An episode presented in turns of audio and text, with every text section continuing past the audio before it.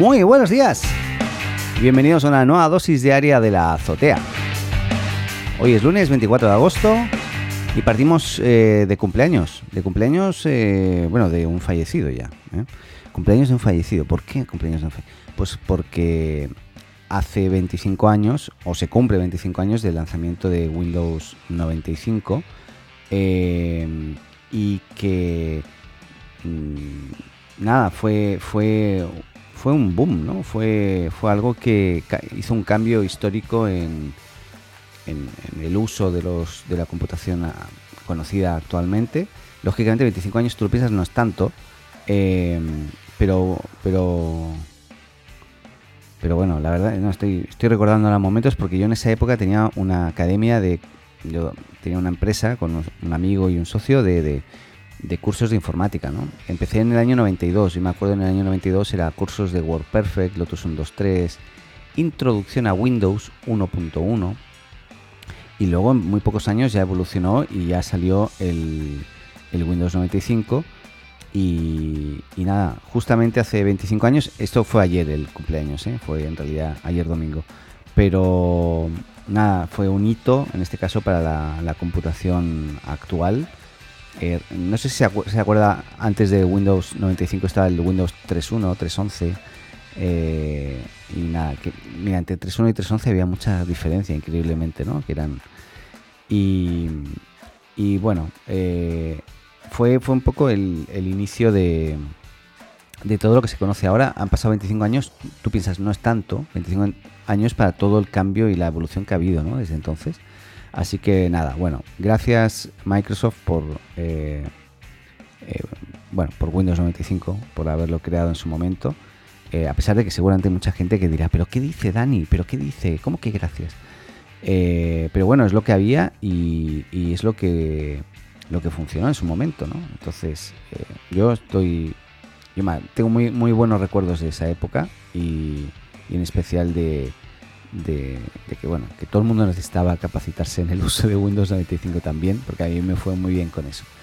Eh, cambiamos de tema y es que bueno ya, ya es oficial. Eh, TikTok va a demandar a, a, o sea, no a, Estados Unidos, sino al gobierno de Donald Trump. Eh, y, bueno, TikTok no se va a resignar de, ser solamente comprado o desaparecer por mandato de la Casa Blanca, así que demandará al gobierno de Estados Unidos. Parece una amenaza, pero igual ya desde un principio ya, ya, se habló de ello. Pero bueno, los portavoces de TikTok afirman que han tratado de encontrar una solución constructiva, pero que falta, o sea, falta diálogo, no hay entre la Casa Blanca y, y la empresa. Así que básicamente han tomado la decisión de, de, de demandar a, al gobierno de Estados Unidos eh, y considerando intolerable que, el gobierno eh, se meta en negociaciones de empresas privadas, ¿no? Eso también es un poquito...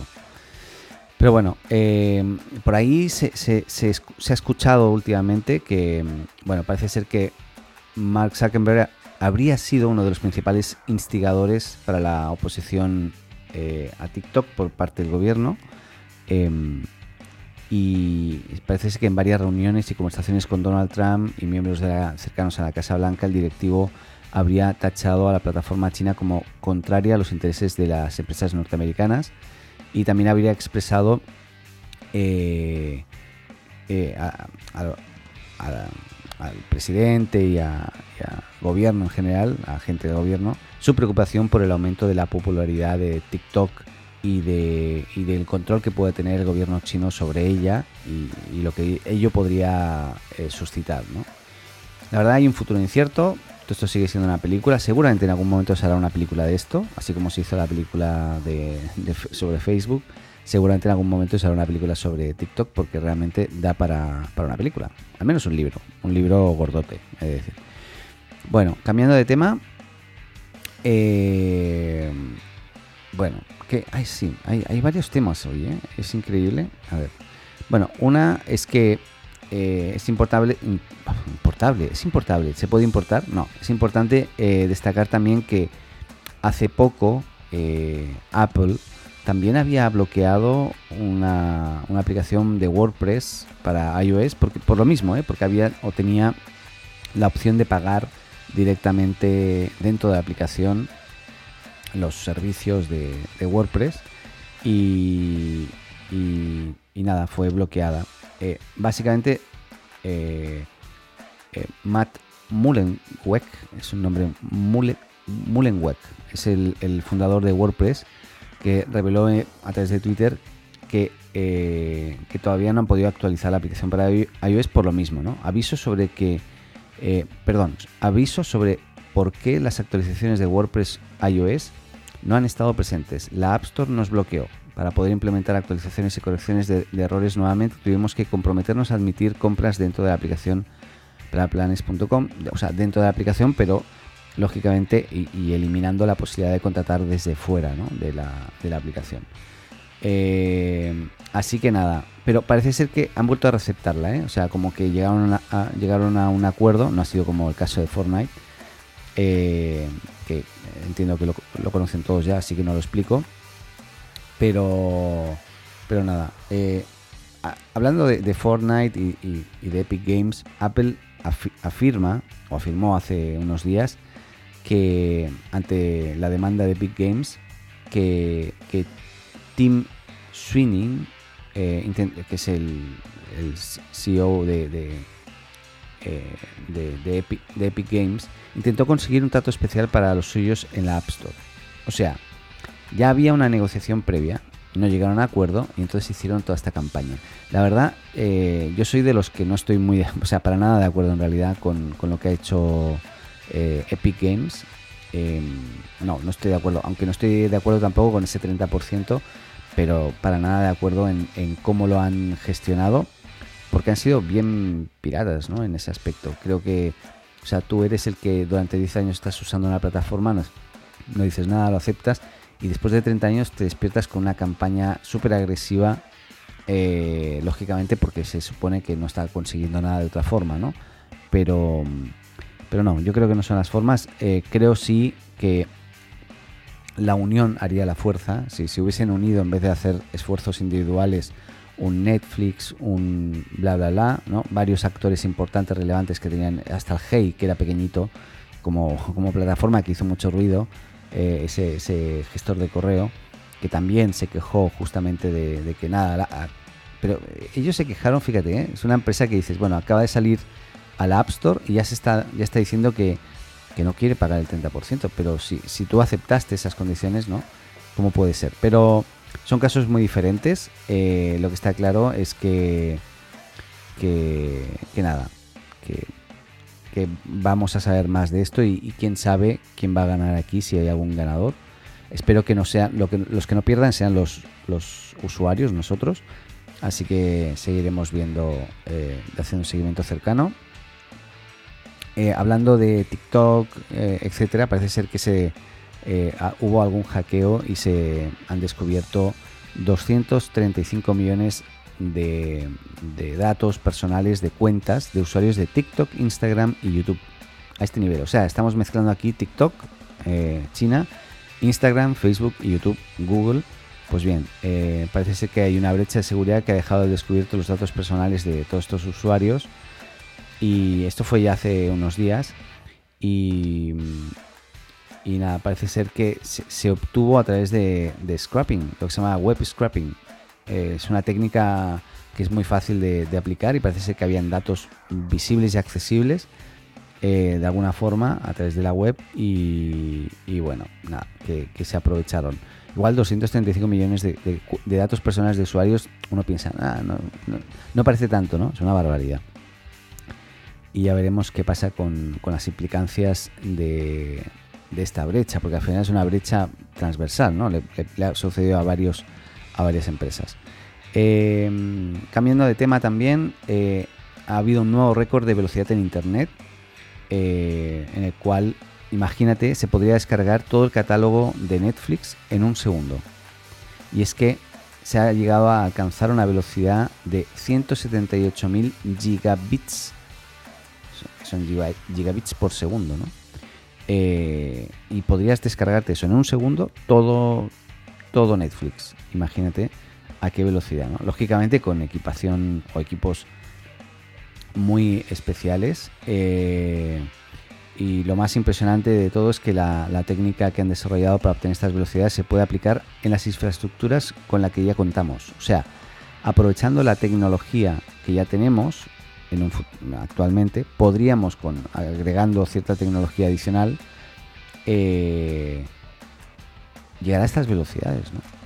Em, fue, fue el resultado de un experimento que se llevó a cabo en la Universidad del College London, perdón, University College London, así sería, por un equipo de ingenieros liderado por eh, la doctora Lidia Galdino.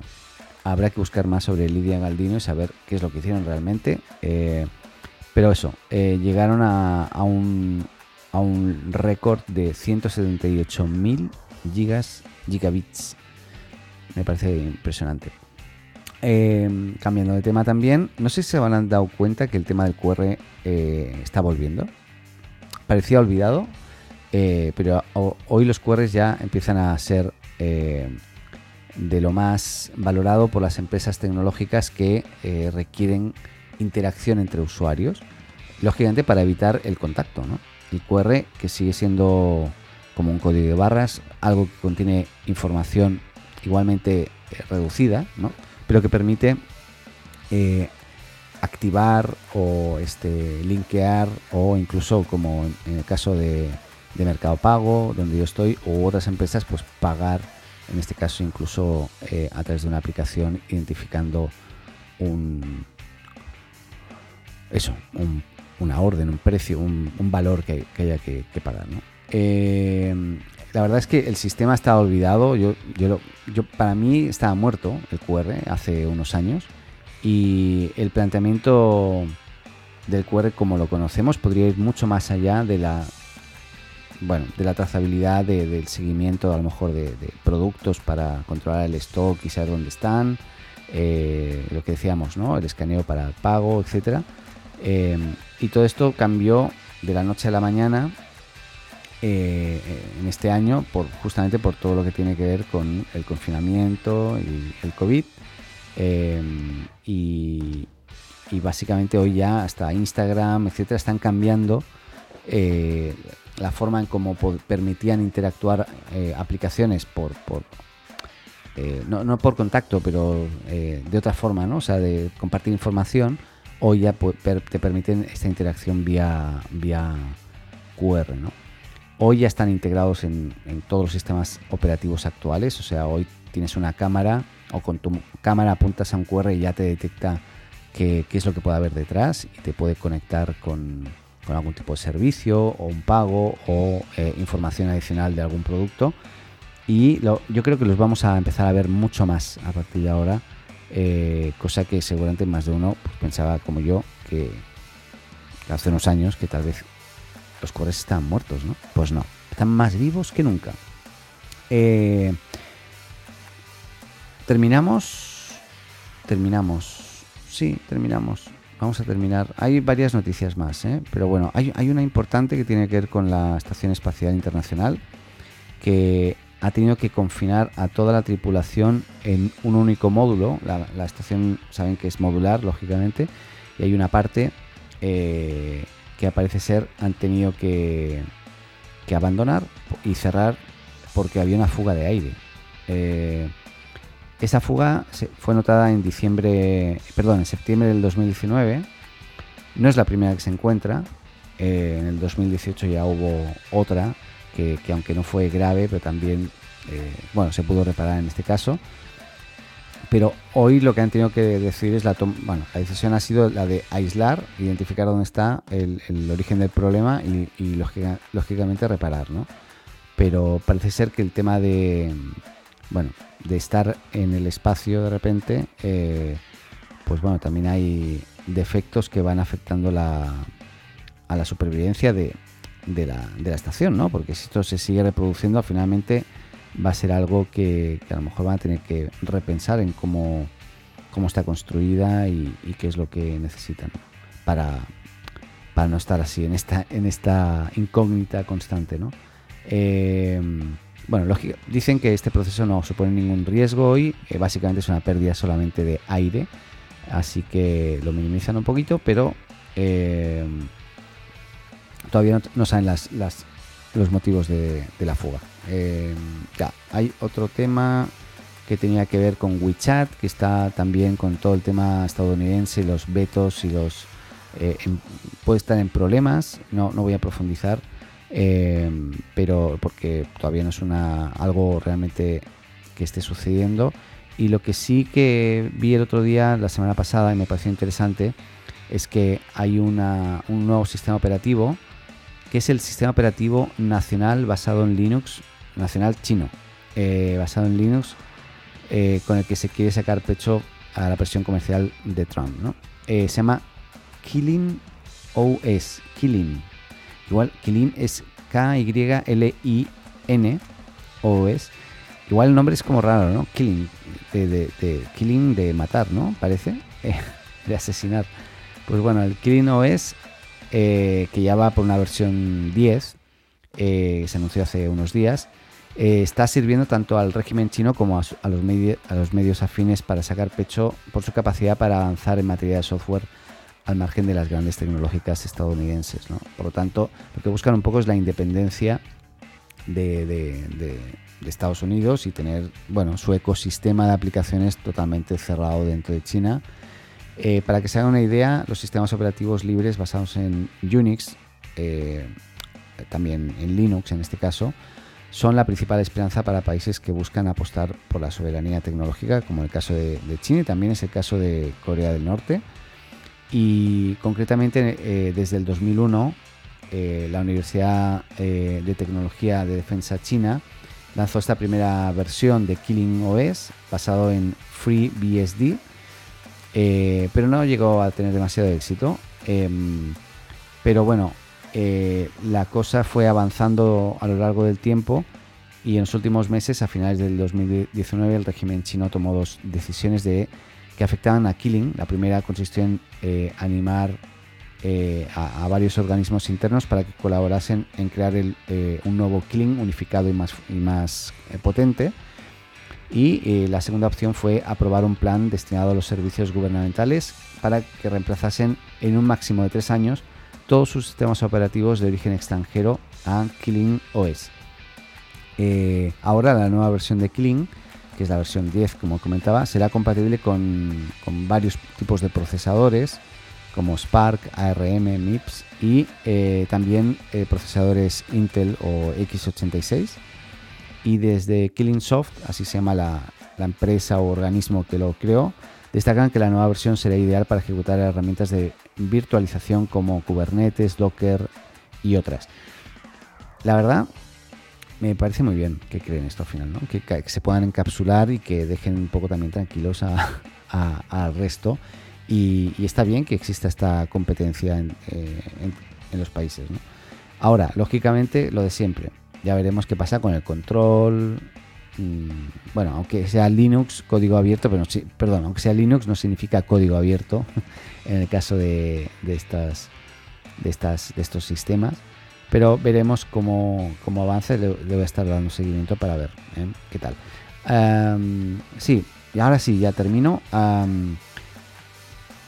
parece ser que, bueno, Facebook el otro día, el viernes en este caso, eh, comentó e hizo público que estaba eh, desarrollando un nuevo proyecto de investigación en inteligencia artificial. Tiene varios Facebook relacionados con inteligencia artificial que pretende revolucionar la forma en que esta afecta a nuestras vidas cotidianas. Se refiere a la inteligencia artificial. Y todo gracias a un simulador de sonido y una herramienta de mapeo de interiores.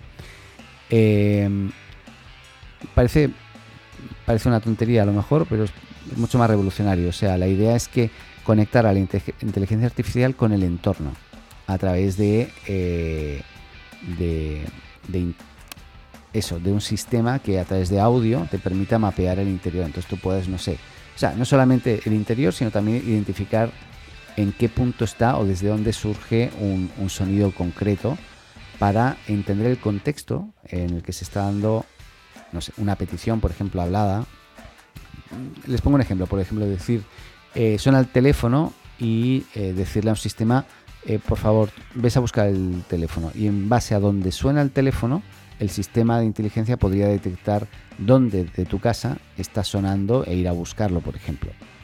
Así como las rumbas eh, estos aspiradores hoy pasen por tu casa y van reconociendo el, entorno en base a sus sensores y te van mapeando la casa. Estos son mapeo en base a sensores que son de, láser algunos o infrarrojo, tienen varios tipos de sensores, también por contacto, pero en este caso sería incluso por sonido Em, que podrían identificar. Y parece ser que parece que más, más revolucionario de lo que podemos imaginar. Eh, así que ya veremos. Yo creo que un día eh, Facebook nos sorprende con un montón de herramientas que no pensábamos que estaban construyendo y, que nos van a, bueno, nos van a tener más controlados, seguramente. Y ahora sí, terminamos. Esperemos que, tengan un buen lunes. Em, pásenlo bien, disfruten eh, de lo que hagan y eh, nosotros nos escuchamos mañana con más eh, noticias relacionadas con tecnología, ciencia y algo de cultura. Hablando de cultura me dejé algo, pero lo voy a hablar mañana, que algo que, que vi el fin de semana que me gustó. Así que mañana lo comento. Ya, cuídense, que esté muy bien. Adeu. Hola, me llamo Paco. Si te gusta la azotea, síguenos y suscríbete en tu podcast amigo. Y recuerda, comparte con tus amigos. Ah, y también con tu enemigo, ¿eh?